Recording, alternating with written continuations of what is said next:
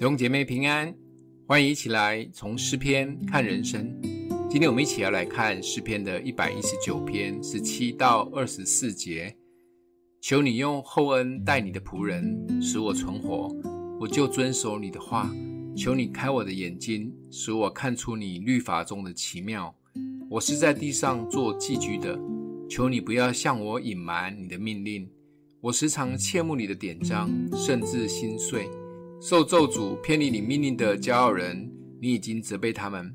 求你除掉我所受的羞辱和藐视，因我遵守你的法度。虽有首领坐着妄论我，你仆人却思想你的律例。你的法度是我所喜乐的，是我的谋士。当我们打开圣经来读的时候，有时真的是有读没有懂，甚至最后也读不下去。最好的读经方法，就像这一篇里面说的，打开圣经以后，做一个祷告，求主打开我们心中的眼睛，让我们可以看见神话语中的奇妙，也聆听神对我们说话。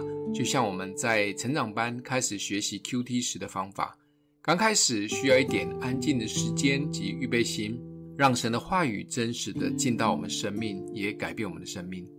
好处是可以除去我们生命中经历的羞辱及伤害，甚至可以得着喜乐及安慰。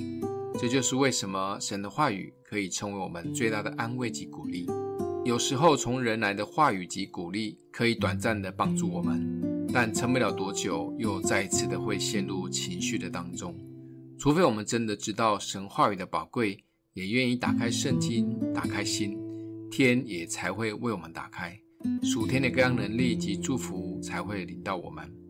圣经这位智商师是不用预约，也不用预付费的，只要带着渴慕的心，好好的读，也好好的听，我们就会经历奇妙的见证。圣经其实是最好的智商师。今天默想的经文在第十八节，求你开我的眼睛，使我看出你律法中的奇妙。我们一起来祷告。